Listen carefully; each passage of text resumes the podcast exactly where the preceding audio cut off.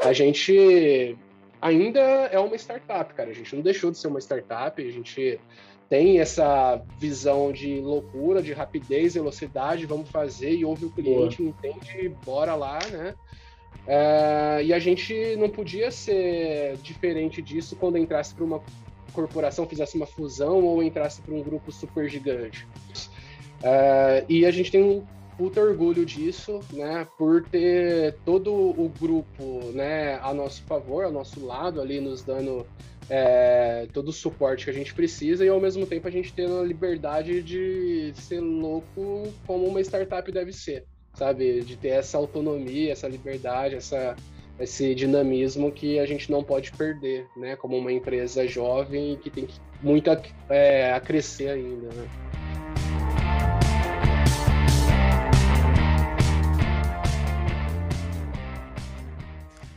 Fala, meus amigos do Papo de CEO. Hoje estamos com o André Patrocínio, CEO da Etus, uma ótima ferramenta de redes sociais que, inclusive, a gente usa aqui bastante. André, muito obrigado aí pelo seu tempo, cara.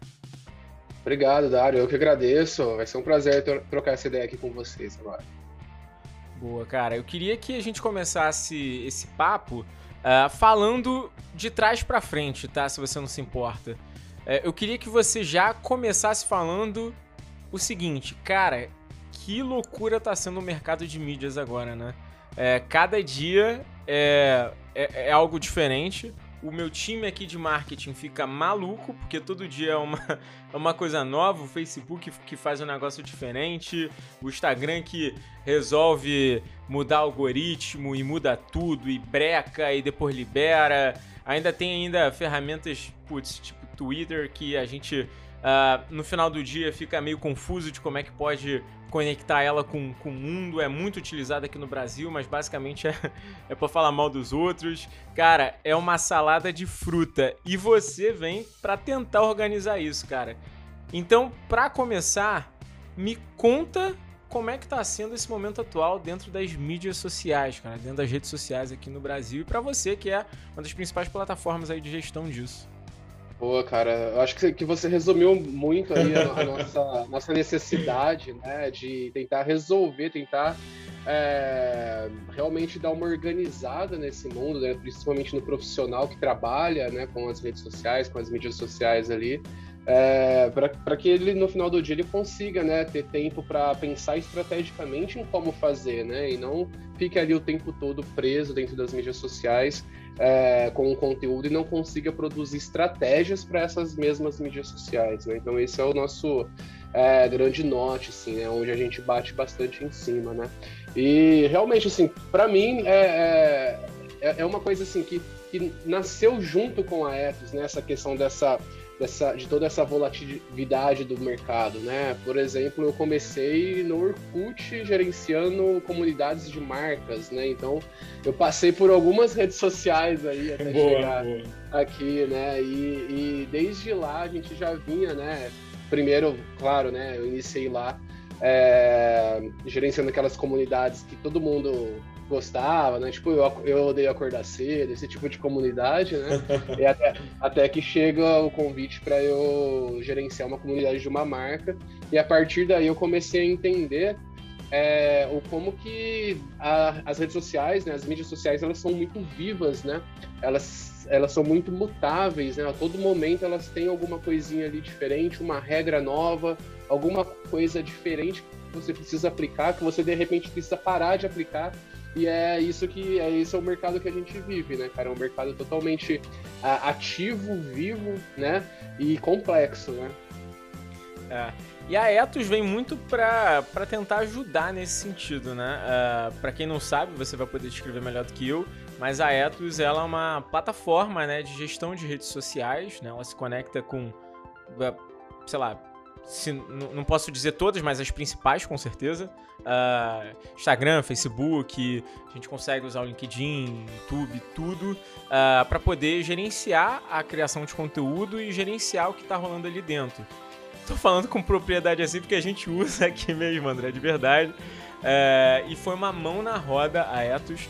a gente passou um tempo utilizando até outros players de mercado, mas em algum momento, alguma coisa me deu um estalo, eu falei, cara, o negócio não tá bom. E a gente entrou na Ethos e, putz, foi um golaço, a gente tá mega satisfeito com a plataforma. É, inclusive, por isso que eu adorei a pauta, porque veio nos últimos meses, assim, com uma... Com uma, uma assim, cara, encaixou demais, veio, tipo, a última peça que a gente precisava aqui dentro porque a gente tem muita sente muita falta, né? Hoje a gente tem as redes do Papo que a gente tem que nutrir, tem redes do Dario que a gente tem que nutrir, tem redes da empresa que a gente tem que nutrir e ainda tem clientes que a gente olha é, é, para essa parte de redes sociais, apesar da gente trabalhar mais com performance, consultoria, é, mas no final do dia a gente também tem que olhar, tem que tirar alguns dados.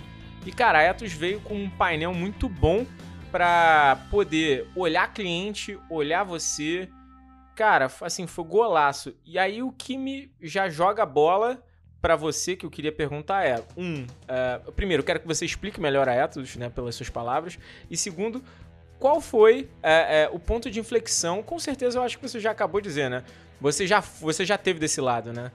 porque assim, ela, ela cai como uma luva, cara, em várias dores que normalmente a gente acabava tendo em termos de gestão de redes sociais, né? Principalmente se você é uma agência ou até uma empresa que cuida de mais de uma rede. Sim, cara. É, bom, a, a gente hoje está integrado a mais de 10 redes sociais, aí redes sociais eu falo mídias, né, como um todo, né? Então você consegue por ali, né, por um painel único, gerenciar todas essas mídias sociais, desde é, publicação, né, realização de conteúdo, de performance ali, até a metrificação de dados, entender é, quais são os conteúdos que estão perform performando melhor em cada mídia social, integrar isso, trazer isso para dentro de um relatório é, e te fornecer essas informações para que você haja de uma forma mais estratégica dentro do, desses ambientes digitais, né?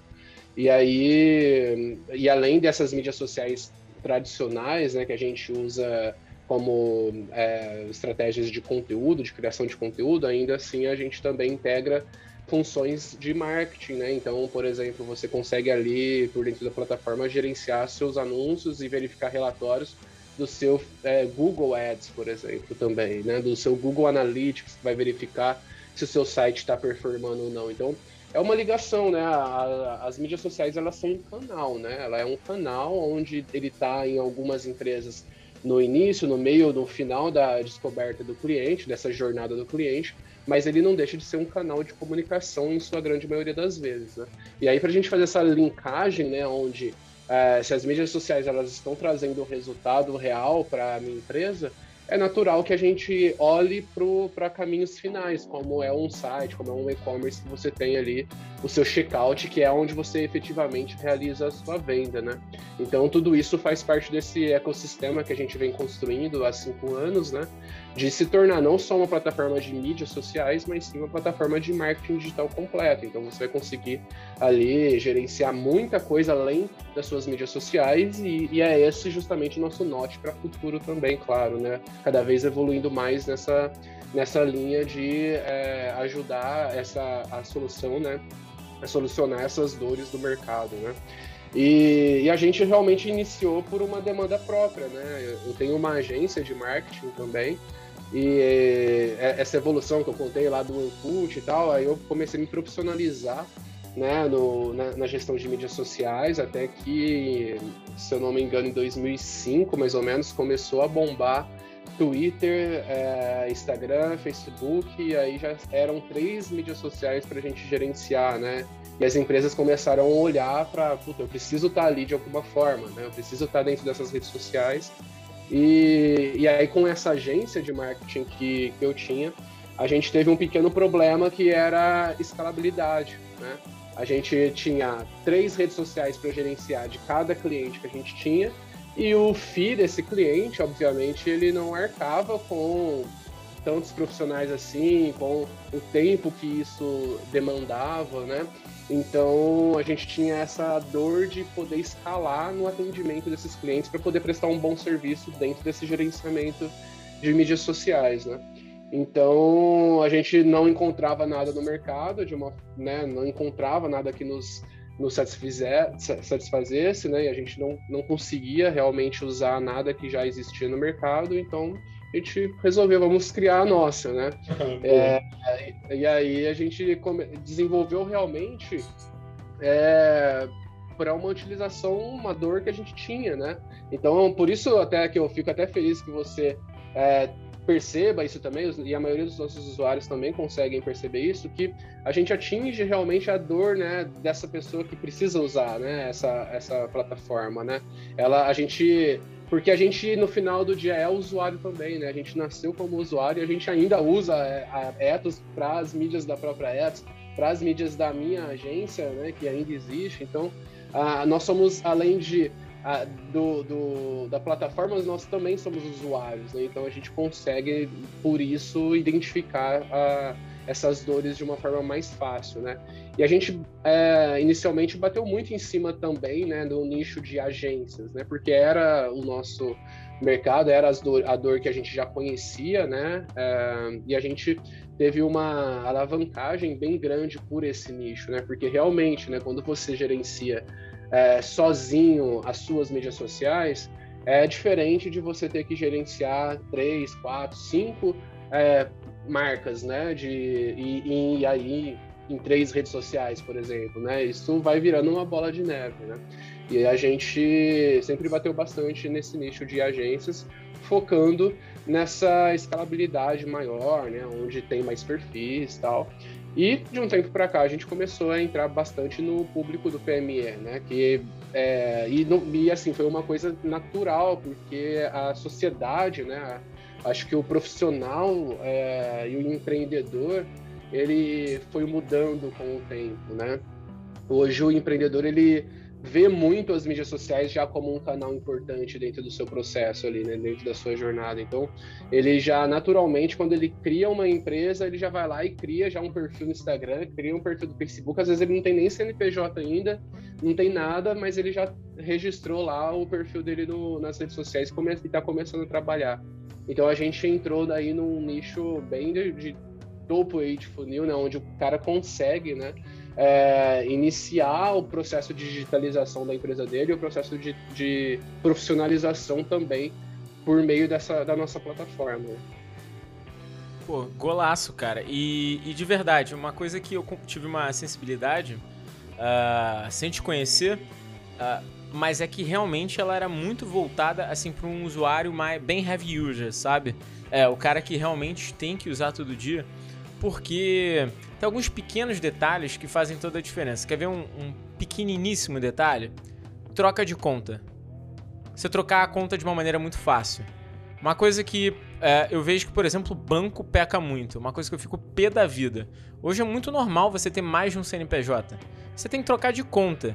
E aí, por exemplo, a Stone, quando ela fez é, no aplicativo da Stone, você consegue trocar de conta muito fácil, assim, com o mesmo login.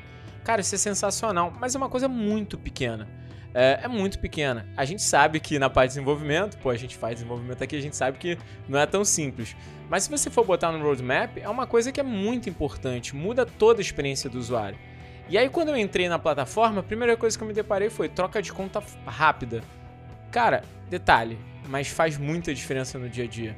Você vê que tem, você vê que tem uma experiência embutida ali. Tanto é que eu, eu falei, cara, ou teu PO, ou você, ou teu PO, ou, ou qualquer sócio, ou sei lá, ele passou por alguns anos por agência, porque é impossível o cara dar, dar, um, dar um clique se ele não tá no dia a dia, sabe? Então, isso é um ponto muito forte. É, a gente tem aqui, cara, como. E aí eu sempre brinco, né, gente, nas reuniões de produto, que inclusive eu tive uma hoje. a, a gente sempre brinca que a nossa ideia, nosso norte sempre, né, nossa principal premissa aqui dentro da, do produto é executar uma função com o mínimo de clique possível. Então, quando você menciona essa questão de trocar a conta facilmente, é exatamente isso que a gente quer, né? A gente quer que um, um, uma publicação seja realizada com dois cliques. A gente quer que um relatório seja emitido para 10 redes sociais, 10 mídias sociais com um clique só. É isso que a gente quer no final, né? É, é, é uma facilitadora, né? A Ethos não deixa de ser uma centralizadora de informação uma facilitadora, né? Então, é, é justamente isso. É, é, as pessoas, elas usam, né? Nossos clientes usam a Ethos hoje muito por uma economia de tempo.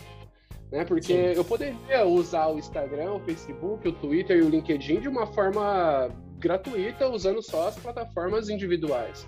mas elas preferem pagar por uma plataforma que centralize tudo isso e que facilite nessa gestão e que economize esse tempo, né? Onde eu teria que, por exemplo, no final do mês, ir lá e emitir um relatório do Facebook, depois ir lá no Instagram pegar um outro relatório, depois ir lá no, no Twitter e pegar um outro, no YouTube e pegar um outro. E aí cada relatório tá de um jeito, eu tenho que pegar isso e, e, e de alguma forma né, padronizar, e aí eu tenho que pegar tudo isso, colocar num Excel para padronizar para mim depois apresentar para o cliente de uma forma visualmente acessível, né, para que esse cliente consiga entender de uma forma visual padrão. Então é isso que a gente resolve, né, essa dor. Então com um clique você, a plataforma vai lá e faz todo esse trabalho para você e te entrega num, num padrão visual único, independente do canal que é, né? Boa. E aí, falando agora sobre redes sociais, né? Que no final do dia é o que você mais é, atua, né? Mais você assistencia. Cara, como é que é para você cadenciar essa, essa volatilidade das redes, né? Porque uma coisa que eu vejo uh, que é muito difícil é a questão da integração, né? Do acesso. Cara, o Instagram, ele, ele quer, sei lá, se tornar um iFood. Eu até fico meio bolado às vezes com isso, porque cada vez mais ele restringe mais e dificulta o dia a dia. E, e, eu sou até um pouco contra, assim, eu acho que eles são até um pouco radicais. Mas para vocês que fazem essas, essas conexões, deve ser, pô, punk, né? Como é que tá? Como é que é isso? Muito, cara, muito. Assim, a gente é, tem, tem um. Nós temos o. Eu costumo dizer, a gente tem uma equipe de desenvolvimento, mas que na verdade é uma equipe de sustentação, né? Porque a todo momento as redes sociais elas vão mudando suas APIs, elas não informam muitas vezes, né? Então, às vezes acontece, elas alteram lá um endpoint, uma, um, uma conexão que você tem que fazer diferente, e simplesmente a partir de hoje é assim. Aí você tem que ir lá pegar a sua operação inteira e trabalhar para que para corrigir isso, né, com a roda andando, né? Então, é, trocar a roda, né, com o carro andando. Então a gente sofre bastante com isso, né? E aí vale também essa, essa quantidade né, de mídias, né? Como são 10 aí mídias integradas, pelo menos uma aí por semana a gente vai ter que colocar a mão só para manter ela sustentável, né? Só para é, conseguir manter ela funcional. Então a gente precisa, a gente é, usa muitos dos nossos esforços na manutenção da plataforma por conta disso. Né? É, um, é um, um produto realmente assim bastante é, integrado né, às mídias sociais e aí a gente fica bastante à mercê dessas alterações e cabe a gente né, manter isso, cabe a gente é, ficar de olho nessas atualizações sempre que aparecerem, a gente se atualizar, passar isso a limpo e deixar sempre a plataforma mais redonda possível. Né? Então a, acontece muito isso mesmo. Assim, as redes sociais elas dão bastante trabalho para os usuários e principalmente para os parceiros de integração delas, como a gente. Cara, golaço. É... E uma coisa que eu fico vendo também dentro dessa dinâmica é o seguinte: uh... é complicado também você você ficar na mão assim de, de uma concentração tão grande de, de, de fornecedores, no sentido de, de redes sociais, né? Porque você tem um pool de redes sociais que basicamente tudo fica na mão deles e talvez até pela, por essa questão ainda de ser um mercado de redes sociais muito consolidado e também é, às vezes até um pouco, pouco explorado por muitos players, é, isso acaba te deixando muito na mão desses caras, né? Então você acaba ficando um pouco refém. É, e aí a pergunta que eu queria te fazer, que na verdade é bem de bastidores, é o seguinte: cara, como é que é a relação tipo, com o Facebook Brasil? Tipo, os caras, eles, pô, te recebem, tem uma área de partners ou alguma coisa assim lá, ou tipo aí, cara, se vira, fica vendo aí minhas APIs, quando mudar alguma coisa fica ligado e pronto, acabou. Porque a minha sensação é que é isso, assim. Eu, eu não sei se eu tô errado.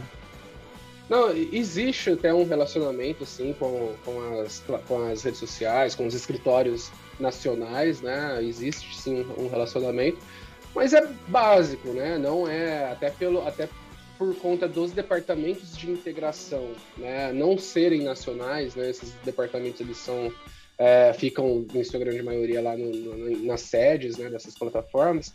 Então aqui a gente tem um contato muito mais comercial, muitas vezes, de outras linhas, né, que a gente acaba realmente, às vezes, não conseguindo conversar de igual para igual, por exemplo, nas questões de desenvolvimento, alguma questão assim. Mas eu tenho visto assim um esforço bem grande do Facebook, do, do Pinterest, por exemplo, LinkedIn, é, dessa de, de cada vez mais se aproximar dessas é, replicadoras, né, que somos a, as plataformas integradas, né, de integração. Então, eu tenho visto bastante esse esforço dessas plataformas. O Google também é, é, sempre nos procura, a gente conversa muito com o Google, então, até porque a gente tem só do Google YouTube, o Google Ads, Google Analytics, né, é, integrados. Né? Então, são três produtos da mesma empresa. Então, ele, é, existe sim essa proximidade, mas realmente, assim, ainda é aquém do tamanho que é a visibilidade né, que, que a gente tem, por exemplo, no Brasil. Né? Eu acho que uh, poderia ser maior. Né? As plataformas, né, as mídias sociais, elas poderiam dar uh, um pouco mais de, de visibilidade para essas replicadoras, isso em, em todos os, os, países, né? Essas, essas, esses parceiros de integração. Né? Eu acho que no final eles ajudam muito o pequeno empreendedor que é um, um carro-chefe para né, as próprias mídias, né, onde são elas que, que colocam dinheiro né, ali dentro da plataforma com ads, né, com Facebook Ads, por exemplo, né, que a gente também tem integrado. Então é mais ou menos isso. Assim, existe, mas ainda, ao meu ponto de vista, poderia melhorar, claro, né, como sempre. Boa. E ainda nesse, nesse tópico sobre redes sociais, cara, Uh, assim, a gente sempre faz um vários bullet points aqui que a galera quer perguntar e, e tal. E aí quando o pessoal soube que, que você ia vir aqui falar, cara, a galera preparou umas, umas questões aqui que eu nem abri, mas tô olhando. Que é tipo assim, primeiro, é assim, como bombar no Instagram? Pessoal fogo, né?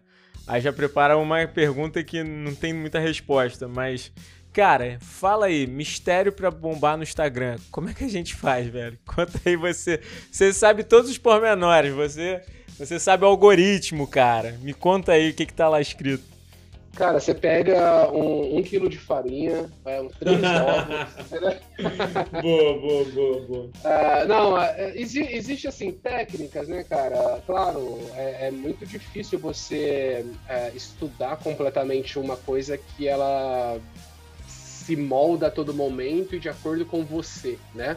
O algoritmo, ele é inteligente, né? Ele, ele entende quem está do outro lado ali do, do celular, do computador, e hoje muito mais celular, né? O próprio Facebook já ultrapassou 90% de, das, dos seus acessos são mobile, né? Então, uma plataforma como o Facebook, que nativamente era desktop, já passou para praticamente 100% mobile, assim como era o Instagram e como é ainda, né? O Instagram, ele nem quer ir para desktop, né? Ele tem essa, essa, né? Não, não quer né, entrar nessa linha, né? Ele prefere se manter no mobile. Uh, e aí a gente tem que entender um pouquinho, né? Como que funciona isso, né? Eu costumo é, brincar que o, o, o, algoritmo ele é um, um, jogo, né? A gente tem que entender um pouquinho como que ele funciona e, e aos poucos, né? existe, por exemplo, uma regra que é que até faço nas minhas palestras é um fluxograma para tentar entender um pouquinho é, como que funcionam esses algoritmos, né? E o do Instagram, por exemplo, que é a, rede social hoje aqui no Brasil que a gente mais é, que tem mais ênfase, consome, né? né? Isso que a gente mais consome. É, você tem ali uma entrega, uma certa entrega, né, com o seu post orgânico. Então, quando você realiza uma publicação, em média 10% da, da sua audiência já adquirida, então dos seus seguidores que já acompanham o seu conteúdo, eles vão receber aquela, aquele post dentro da, do feed deles. Então eles estão lá passando para baixo, a sua, seu conteúdo vai aparecer para eles. Desses 10%, o Facebook, o Google, o Facebook, o Instagram, ele vai verificar, no caso, uh, qual que é, qual foi a taxa de engajamento desses 10%.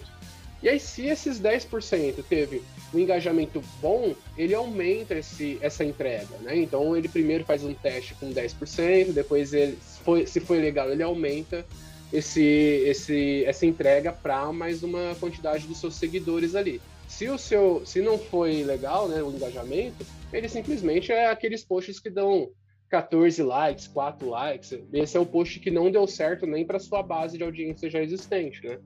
E quando ele dá certo, ele aumenta essa entrega.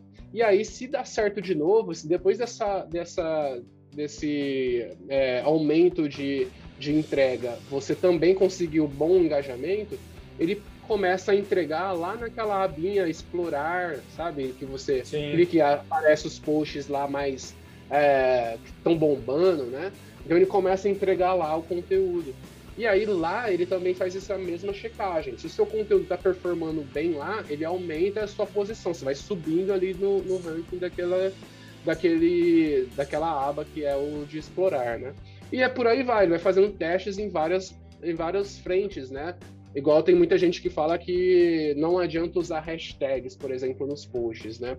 Super adianta, só que o seu post ele tem que performar é, primeiro com a sua audiência já construída para que o Instagram ele vá lá e entregue para quem está seguindo uma hashtag, né? Imagina quantos milhões de posts são feitos com uma hashtag específica. Como que o Instagram vai entregar todos esses posts no feed dos seus usuários, né? Então ele precisa de uma validação antes. Então os posts que caem nas hashtags ali no feed da hashtag, naturalmente são posts que performaram bem para a sua audiência já construída, para seus seguidores ali. Então é, é uma é, é uma tática ali, é uma, uma meta né, que você tem que colocar ali para engajar primeiro com quem já te segue. E aí você vai conseguir começar a crescer dentro da, da dessas mídias sociais. Né? E essa história que o, o, o Rios agora, o, o GTV, eles entregam mais no, no explorar, é, também segue essa regra? Tipo, o teu Rios tem que bombar primeiro pro teu time para depois pro teu time, pro teu pro teu grupo ali de amigos, pro teu grupo de seguidores, para depois performar, é isso? Também, mas uh, o Reels, por exemplo, o, o GTV não, nem tanto, mas o Reels, uh, a questão é que é uma mídia nova, né? É um canal novo dentro do Instagram ainda, né? Então, naturalmente, sempre que há um canal novo, você tem menos conteúdo sendo gerado, menos concorrência e, naturalmente, mais entrega, né? É, a partir do momento que isso começar a ser muito hum, é, explorado, né? é muito mais explorado, naturalmente isso vai, o algoritmo ele vai ter que se adaptar. E foi isso que aconteceu com, com o Instagram, com o feed dele também, né? No início lá, as pessoas migraram para o Instagram porque o Facebook não estava entregando mais, né? Eu lembro uhum. dessa conversa, né? A gente teve essa conversa. o Facebook ele não estava entregando mais, as marcas começaram a migrar para o Instagram. O Instagram começou a, a, mudar também o algoritmo dela pela, pela essa quantidade é, grande de conteúdo sendo publicado ali, nessa concorrência de conteúdo. E naturalmente isso vai acontecer com o Reels também. E, por exemplo, naturalmente isso vai acontecer com o TikTok também.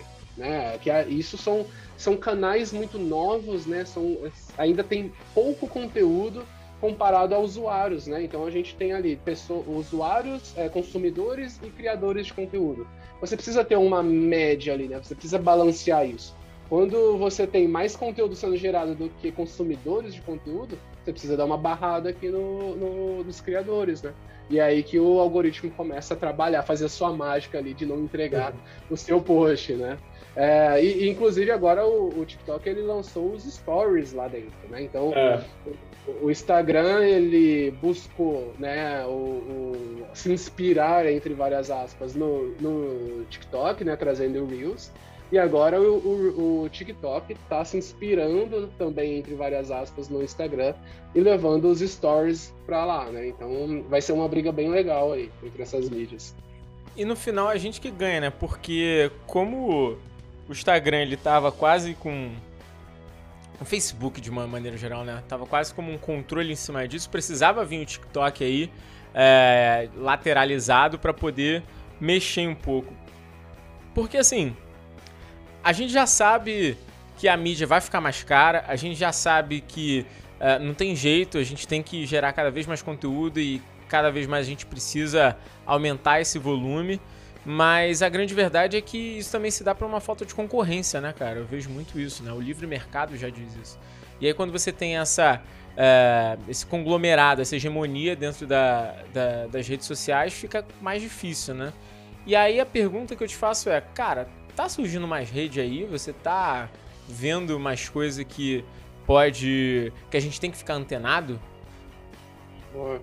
Cara, eu concordo plenamente primeiro com o que você falou aí. Eu acho que o, o, a gente ficar preso né, em um, com uma empresa só é muito complicado. Né? As duas maiores mídias sociais, Facebook e Instagram, é, dominando esse mercado. Né? Então, quando nasce, quando surge o TikTok e ele bomba, né, é por uma demanda do, do, do, da própria sociedade né, como um todo, né, que quer consumir conteúdos diferentes e que também não quer ficar presa numa empresa só, né? Então é extremamente interessante essa visão. E, e aí a gente cai nessa questão, né? As, cada vez mais tem novas mídias sociais sendo lançadas, né? A gente teve um boom aí logo é, no início do ano, no, no, ano passado, no início da pandemia ali, do, do Clubhouse, por exemplo, Nossa, né? Que isso foi pegou muito, muito né? Inclusive, né, para podcasts, né? Foi assim, nossa, né? Uma, uma, uma puta de uma, ferra, uma ferramenta, né? É, mas que com o tempo ela foi perdendo, né, toda, todo aquele, aquele vigor, né, toda aquela força que tinha, né? Pô, não dá. Eu não consegui usar o Clubhouse, eu tentei, cara. Só que assim, o primeiro dia, maravilhoso. Tipo, vi é, altas conversas. Eu falei, nossa, Clubhouse é a parada. Primeiro dia. Segundo dia, falei, cara, não dá. Não dá. Não tem curadoria, eu não consigo gerar conteúdo. Eu até pensei em fazer um, um papo de CEO ao vivo lá. Tipo, no primeiro dia eu falei, caraca, isso vai ser o golaço. Mas não dá, assim. tipo, eu tinha que viver só disso, sabe? É, é, é... Foi ao mesmo tempo que foi uma euforia, para mim foi um pouco de frustração nesse sentido, assim. Eu compartilho com você, assim, foi, foi realmente. Eu ainda fiquei ali uma semana, duas semanas, puta, né, deslumbrado com aquela mídia social, né? Entrava nas salas, aí a gente conversava, você via a gente super foda ali dentro, né? Ouvia esses caras que muitas vezes é, em um post no Instagram de uma foto, o cara se torna inacessível de alguma forma, né? É. Quando ele tá falando numa sala ali, você pode conversar com ele ou mesmo ouvir um pouco mais profundamente o que ele acha sobre determinados assuntos, isso era magnífico, né? Só que ao mesmo tempo é cansativo, né? O que, o que me minou, né? É, de, de certa forma no Clubhouse foi o, a questão de então, o tempo todo tá acontecendo alguma coisa, eu preciso estar tá aqui é, numa sala. É, exato. Nossa, agora tem essa daqui, aí você não sabe em qual você fica, aí você tá trabalhando, aí você fica ouvindo, e aí, cara, você perde sua vida. Você, você entra no Clubhouse e ficava, né? Eu ficava. Cara, eu, eu, eu, eu, tive, eu tive um choque, porque o primeiro dia eu entrei foi tipo assim, de, de, de tarde, assim, sabe? Fui convidado e tal. Logo nos primeiros dias começou a bombar. Foi o quem me convidou, e ainda tinha isso, né? Quem te convida, tipo, era teu padrinho, era, porra, obrigado. É... Agora eu não tô lembrando, acho que foi alguém do Gestão 4.0. É... Ah, foi o João do, do Gestão 4.0. Aí ele me convidou, falei, caraca, obrigado. É... Muito, muito obrigado. Pô, legal, valeu. Aí eu entrei, aí eu interagi na parte da tarde pra noite com uma galera, Thiago Reis, cara parceirão e tal. Aí conversei com com não sei quem. Aí consegui ser chamado pra uma, uma, uma, pra uma sala do Flávio Augusto. E caraca, Flávio Augusto, cara gênio. Aí fui, convidei umas pessoas, aí depois veio o Felipe da, da oficina e tal, uma galera boa que já rodou aqui. Cara, no segundo dia tava todo mundo assim: horários, uma hora, Fulano vai ter sala. Duas horas, Fulano vai estar tá na sala. Três horas, Fulano vai estar tá na sala. Cinco horas, Fulano vai estar tá na sala. Nove horas, Fulano vai estar na sala. No, dia, no segundo dia eu não consegui acompanhar nada. E eu falei, caraca, eu perdi esse conteúdo todo. Me gerou uma frustração gigante. Gigante. Aquelas palavras intermináveis, né? Que sempre é. né, começa de novo o assunto ali, não acaba, e realmente, cara.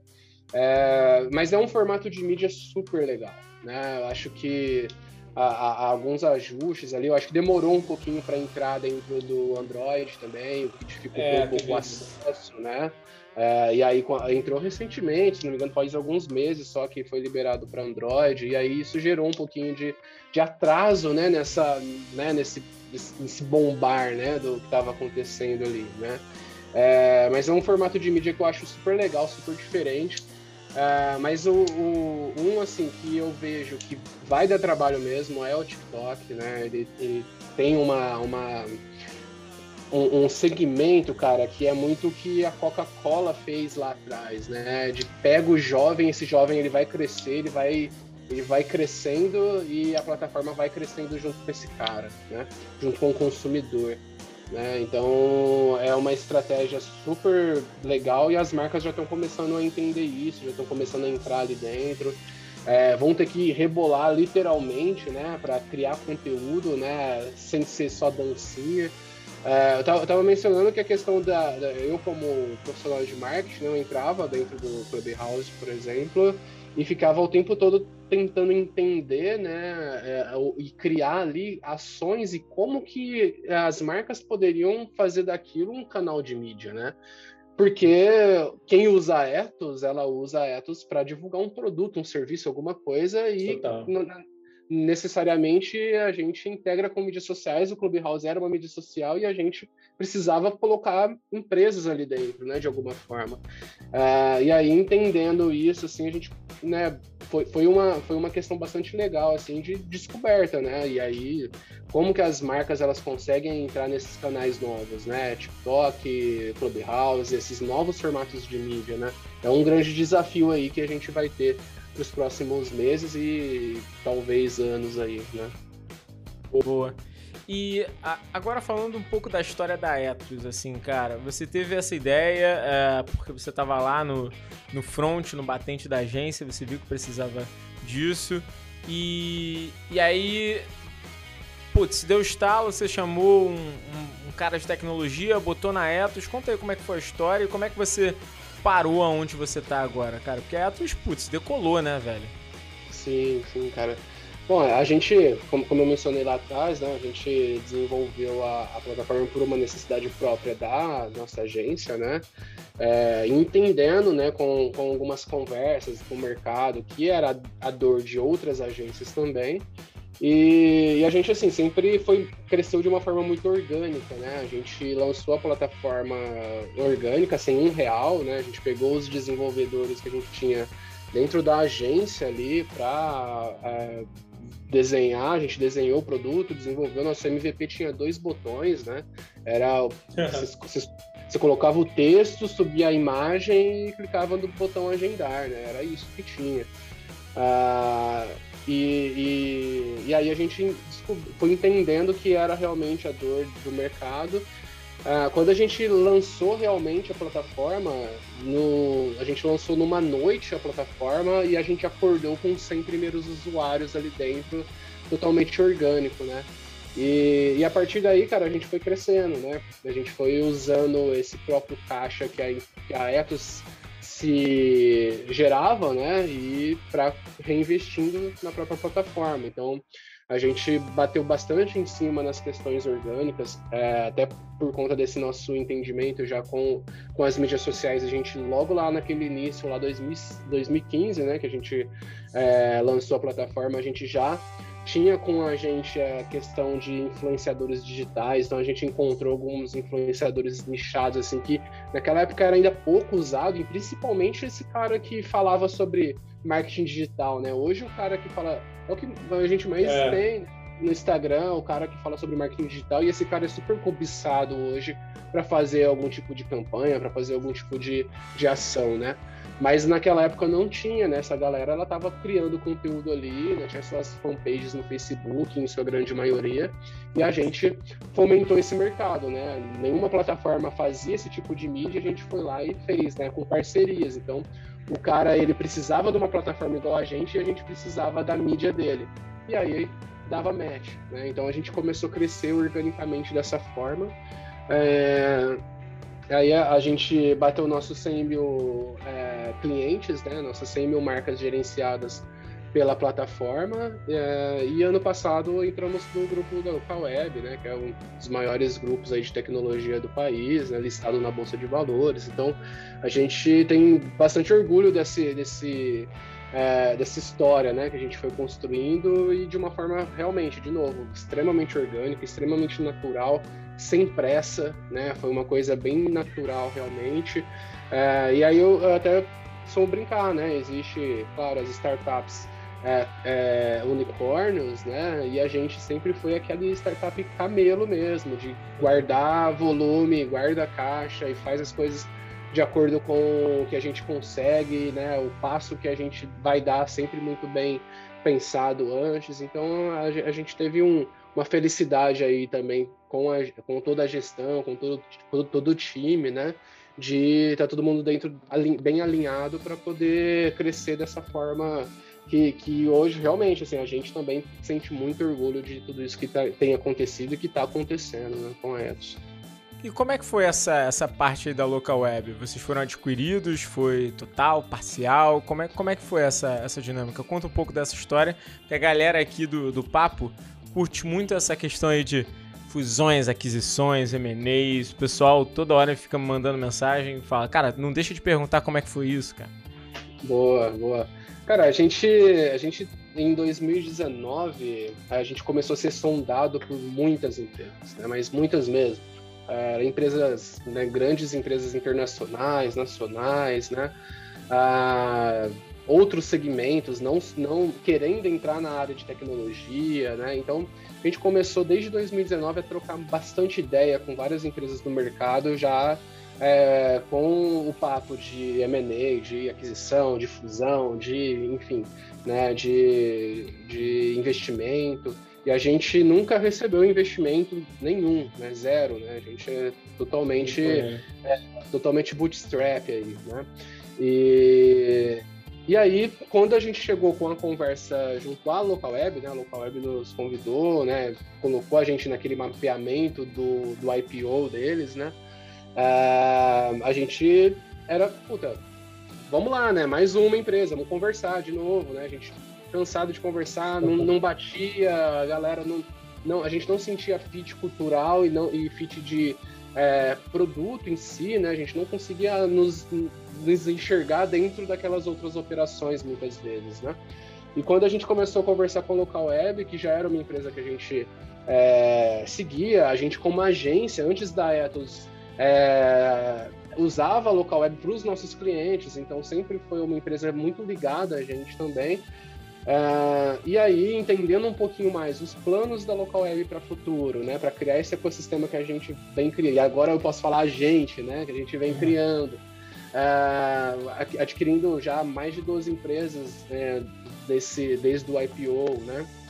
Então, uh, quando a gente começou a conversar né, com, com o pessoal, a gente enxergou muitas oportunidades ali, né, de cross-sell, de upsell, de de né, bases né, muito similares, né? A gente conversa hoje, nós, a gente né, praticamente aí atingindo é, o PME e a local web 100% no PME. Então a gente enxergou oportunidades muito grandes de clientes, né, de cross-sell mesmo, né, entre, entre a local web e tinha também já o plano dessas aquisições, então já adquiria outras é, empresas que também tinham o, me a mesma, o mesmo segmento que o nosso, né, a mesma linha do nosso, então também iríamos conversar com outros PMEs de outras empresas. Né? Então a gente gostou muito e além disso, uma coisa que é, foi determinante para a gente foi a questão do fit, do fit cultural, né, entre pessoas, né, entre processos organiza organizacionais, né. A gente ainda é uma startup, cara. A gente não deixou de ser uma startup. A gente tem essa visão de loucura, de rapidez, velocidade. Vamos fazer e ouve o cliente, Boa. entende, bora lá, né. Uh, e a gente não podia ser diferente disso quando entrasse para uma corporação fizesse uma fusão ou entrasse para um grupo super gigante. E na local web a gente enxergou essa possibilidade, né? Essa, essa liberdade de poder continuar fazendo esse trabalho que a gente vinha fazendo de uma forma totalmente independente. Né? E aí a gente aceitou, né? Essa foi uma, foi uma aquisição de 100%, né? Então a gente faz parte hoje do grupo 100%. A local web é a única sócia do, do da Ethos. Uh, e a gente tem um puta orgulho disso, né, por ter todo o grupo, né, a nosso favor, ao nosso lado ali, nos dando é, todo o suporte que a gente precisa e ao mesmo tempo a gente tendo a liberdade de ser louco como uma startup deve ser, sabe? De ter essa autonomia, essa liberdade, essa, esse dinamismo que a gente não pode perder, né? Como uma empresa jovem que tem muito a, é, a crescer ainda. Né? Pô, cara, golaço. E você hoje tá com quantas marcas aí? Você falou que tem, tinha 100 mil marcas antes. Como é, como é que tá hoje a base aí? Cara, a gente, estrategicamente, aí a gente não, não pode falar. Não divulga, né? ah, mas eu vou, eu ah, vou é. terminar, eu vou te perguntar. Não vou estar gravando agora, eu quero saber. É, mas é, pois é, pois é, mas a gente ultrapassou as 100 mil marcas em 2020 ali, né?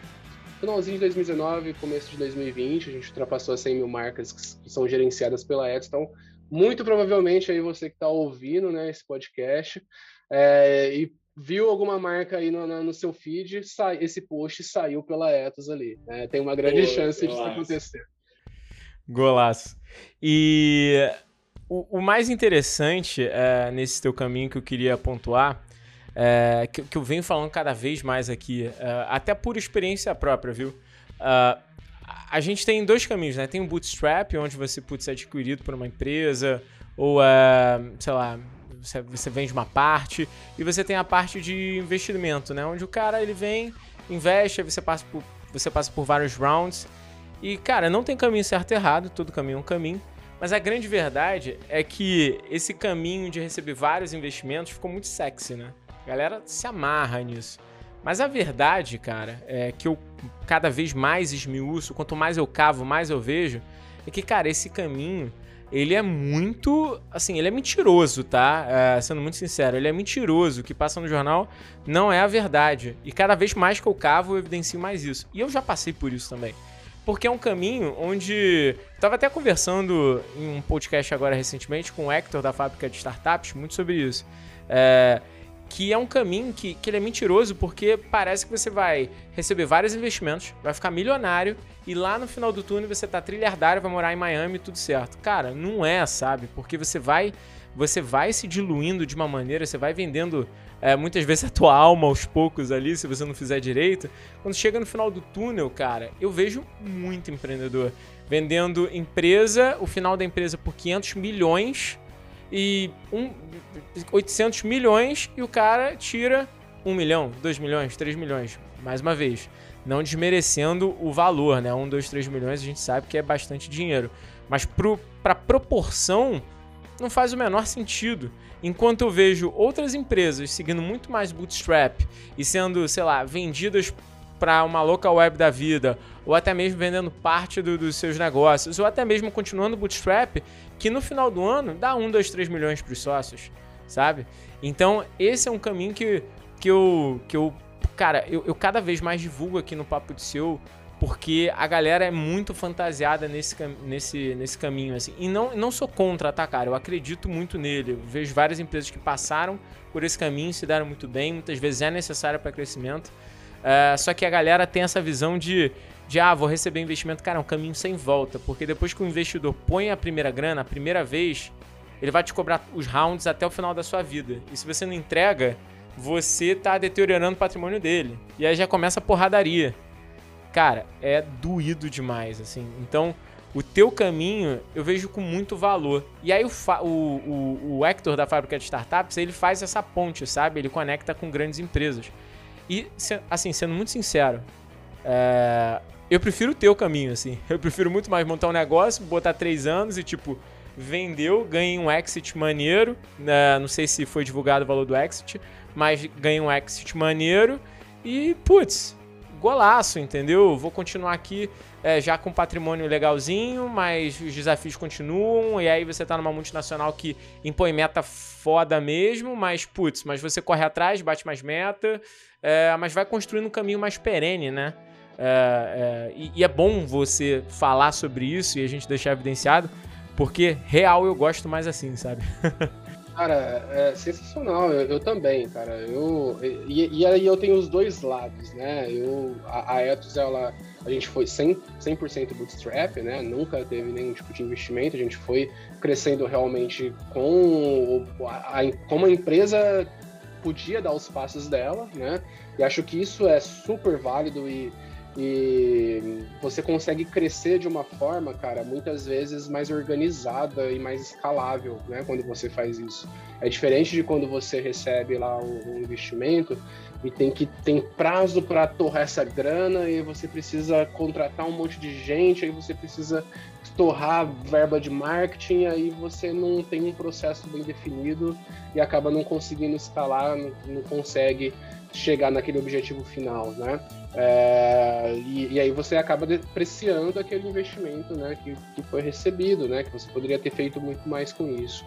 Então, é, eu, eu, também sou super a favor e, aí, eu estou em outro lado, que hoje eu, eu sou investidor anjo, né, então eu passo um pouco dessa parte que eu não tive, porém de uma forma é, bem diferente, né? Eu sempre é, falo exatamente isso pro pessoal, gente uh, essa grana né, que vocês vão receber de investimento anjo, ela é um investimento que vocês vão colocar para iniciar o projeto, para colocar isso no papel, estruturar, tirar isso do papel, né, estruturar isso melhor, começar a fazer acontecer e daqui para frente, meu amigo, cresce.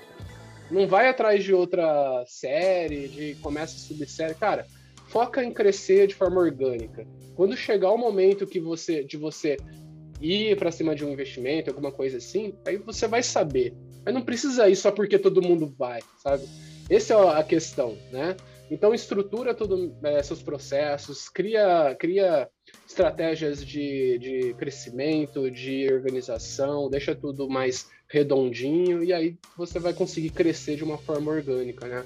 Acho que esse é o, o caminho correto aí e é o caminho que eu sempre falo também, cara. É o, é, é o assim, onde o empreendedor ele, ele tira o melhor de si, porque ele é. acredita no projeto como ninguém, né? Ele tá ali, é o projeto dele e dele, né? E ele tem que, que fazer aquilo acontecer, né? Uh, e, e, isso ajuda né, nesse crescimento né, no final do dia, né? O empreendedor focado ali, sabendo que ele tem que fazer aquilo para a empresa vingar realmente, que não vai depender ali do, uma grana que vai entrar no futuro é para a economia em geral, para as empresas, para a tecnologia, né, e as startups que estão aí nascendo em geral, é, é um, uma estratégia que eu valorizo muito, assim, quando, quando a, a, a, startup ela é bootstrap, ela faz as coisas acontecerem realmente, sabe? Boa.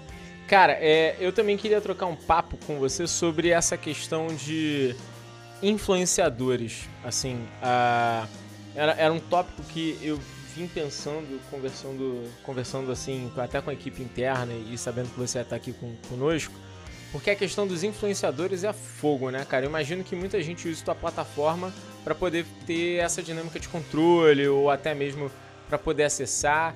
E aí eu queria te fazer duas perguntas. Como é que é a sua plataforma nesse, nessa dinâmica? Uh, a gente mexe pouco com influenciadores aqui, então uh, coisas bem pontuais mas a gente não tem de fato um aprofundamento absurdo em, em como a gente trabalha com influenciadores digitais. Uh, e também queria saber o que, que, você acha dos influenciadores de uma maneira geral, sabe? Porque hoje só se fala disso, né? todo mundo quer ser influenciador, todo mundo quer ter um influenciador. Uh, sei lá, tá uma coisa de louco. Até, até cachorro a gente quer que vire influenciador agora para ganhar dinheiro, entendeu? Então, então é fogo. Cara, é, é isso mesmo. A gente é, só cresceu do jeito que a gente cresceu por, com, por contar com influenciadores em nossas estratégias, né? Acho que isso é, é bem claro, eu sempre faço questão de, de falar, né? Acho que o papel dos influenciadores, eles são extremamente importantes nas estratégias de marketing, de crescimento das empresas. É, existe a, a, os nano-influenciadores, por exemplo, né, que é onde a gente bate muito, que são pessoas que nem sabem que são influenciadores, né? É, esse, esse público é muito foda, assim, a gente é, conversar sobre eles, porque esse, esse cara, ele, por exemplo, tá? É, meu cliente, uma agência de marketing que é cliente da Ethos ali. É, essa agência de marketing, ela, quem segue ela, muitas vezes são profissionais de marketing também, são outras pessoas ligadas a esse segmento. E se essa, se essa agência de marketing postar alguma coisa sobre a Ethos, por exemplo, uh, os seguidores dela, que são o meu público-alvo, vai receber essa, essa comunicação minha de forma orgânica, que talvez eu nem chegaria nesses caras, né, de uma forma paga, de uma mídia paga, né, diferente, porque são, é, são nichos e são bolhas específicas, né. Então, essa questão dos influenciadores é super importante. Os nano-influenciadores, os promotores de marca, né, são puta importantes dentro de um planejamento de marketing de uma marca, de uma empresa, uma startup.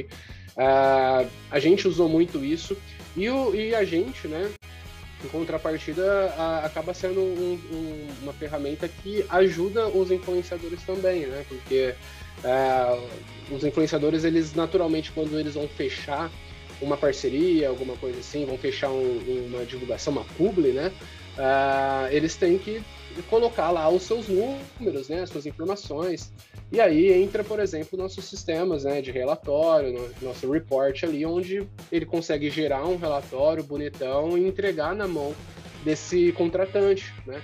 Então ele consegue gerar um relatório antes desse fechamento para a pessoa ver quais são os números médios, né, para esse contratante ver quais são os números médios, e depois ele pode entregar um relatório daquele post específico, de como que aquela publi que ele fez impactou, né? Qual que foi o impacto, o alcance daquilo tudo. Então, a gente acaba aqui também contribuindo com, essa, com esse mercado, né? Dos influenciadores em si. Além disso, né, da gente apoiar muito nas estratégias. Né? Acho que influenciadores, é, desde os grandes até os nanos, são super importantes nessa, nesse, nesse processo todo de construção de branding, de divulgação, né? Isso é extremamente importante aí para as marcas e vejo ainda pouco usados, né, é, os micro e nano influenciadores, né? A gente vê muito mais as marcas às vezes querendo usar é, influenciadores gigantescos, né? E que naturalmente ainda tem engajamentos menores do que se a gente for por uma comparação aí crua, os nano influenciadores, né?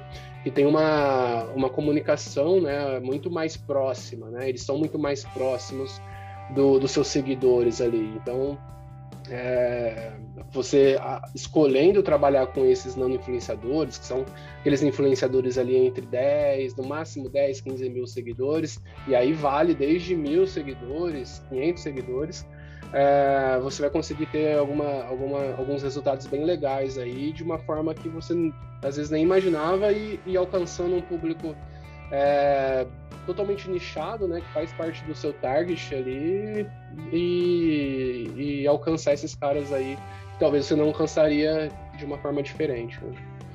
Boa, golaço. E, cara, se você pudesse é, falar uma dica aí pro, pro pessoal que precisa realmente se posicionar bem nas redes. Normalmente as PMEs sempre se preocupam muito com isso e não sabem muito bem o caminho e acredito que acaba sendo um grande público de vocês. Que, que esse pessoal tem que fazer, assim, se você fosse falar, cara, sei lá, três passos aí para você não fazer besteira nas redes sociais e conseguir ali um mínimo de, de retorno? O que, que seria? Aí o que, o que a gente tem, né, essa são, é uma pirâmide, né, na real. E essa pirâmide ela tem três pontos, né, que são essenciais aí para você conseguir se destacar dentro das mídias sociais, né. Primeiro ponto é conteúdo, né. Você precisa gerar conteúdo ali, precisa publicar, né. Se você não, se você não, não gerar conteúdo, naturalmente você é só o consumidor, senão é o criador de conteúdo. E aí você, como marca ali, você não vai aparecer. As mídias sociais que naturalmente, nativamente, elas são usadas como ferramentas de entretenimento, né? Então, as marcas elas estão ali, mas o papel delas é de alguma forma se passar como despercebidas como marcas, né? É, para quem está ali no, no feed, né? Então, você de alguma forma entreter a, a, aquele seu seguidor ou aquela pessoa que você quer impactar com conteúdos é, diferenciados, né? Que aí já é o segundo ponto, é a diferenciação, né? Então não basta só você ter conteúdos ali, né? Só ter conteúdo postando ali de uma forma, né? frequente, ah, vou só postar, só postar e não postar com diferenciação, né? A diferenciação é o que vai te trazer esse essa forma, né, de se destacar perante aos outros conteúdos, perante as outras pessoas, outras empresas que estão postando também ali. Então você criar é, é, o conteúdo diferente, né, você consegue ter esse impacto e, e causar essa, essa impressão né, maior e melhor para aquela pessoa que você impactou dentro do seu do feed ali do Instagram. E o outro ponto é a inteligência, né? A inteligência em dados, né? O terceiro item aí, que é onde você vai avaliar, né, estrategicamente, com base em números, o que está dando certo, o que está dando errado e melhorar né? Como toda estratégia de marketing, você precisa ir se adaptando e melhorando, né? Então são esses três pontos basicamente: conteúdo, é, diferenciação e inteligência.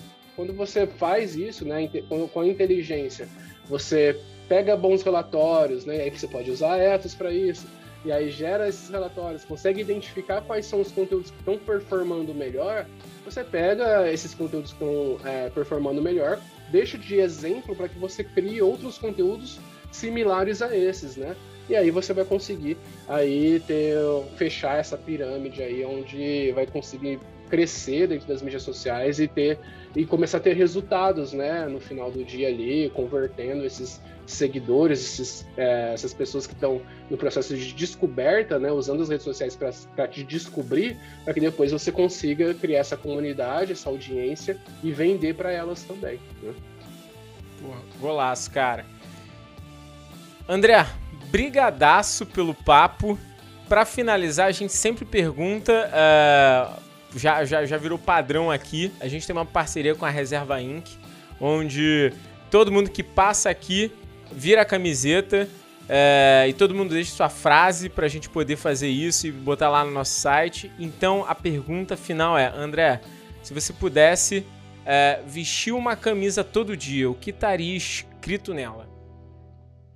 Boa, cara. É, tem uma frase que eu levo muito comigo, né? Até fiz um, um, um post sobre ela esses dias no, no meu Instagram lá. É, que ela é assim, né? Não é sobre é, não é sobre não ter medo, é sobre superação, né? Então, não é sobre você ter medo de alguma coisa, não, não é esse o problema. É natural que a gente tenha medo né, das coisas, é natural que a gente tenha medo do futuro, é natural que a gente tenha medo de se está tomando a decisão correta ou não, né? A grande questão é superar esse medo, né? É superá-lo, né? Então é isso, assim, acho que não é sobre não ter medo, é sobre superá-lo. É, acho que essa é a, a frase aí que eu usaria aqui. Cara, golaço. É, André, brigadão pelo papo, obrigado pelas dicas de redes sociais, obrigado aí pela sua expertise e muito bom aí saber que a Etos está mandando bem, é, que vocês estão super à frente, de verdade, acho que vocês são, putz, talvez, é, com certeza a melhor plataforma, na verdade, que pelo menos eu, eu busquei aqui e, putz, óbvio que a gente fica olhando várias plataformas para decidir, então, assim, não é porque você tá aqui não, mas real, acho que vocês estão mandando bem pra caramba. E, putz, continua aí. E com certeza a gente chama de novo aí para saber como é que tá sendo essas alterações do mercado, cara. para saber como é que tá a Etos aí nesse, nesse, nesse ramp-up, né? Porque, putz, vocês já estão grandões, mas, pô, vocês ainda estão conquistando muito mercado. Então, Vamos que é, vamos. Temos, temos muito que crescer ainda, cara. Eu que agradeço, viu, Dário? Obrigado mesmo pelo convite, pelo, por poder participar, trocar essa ideia com vocês. Super legal, super válido. Conta comigo para próximas aí. Vai ser uma, uma honra aí poder participar novamente. Grande abraço. Valeu, André Patrocínio, CEO da Eto.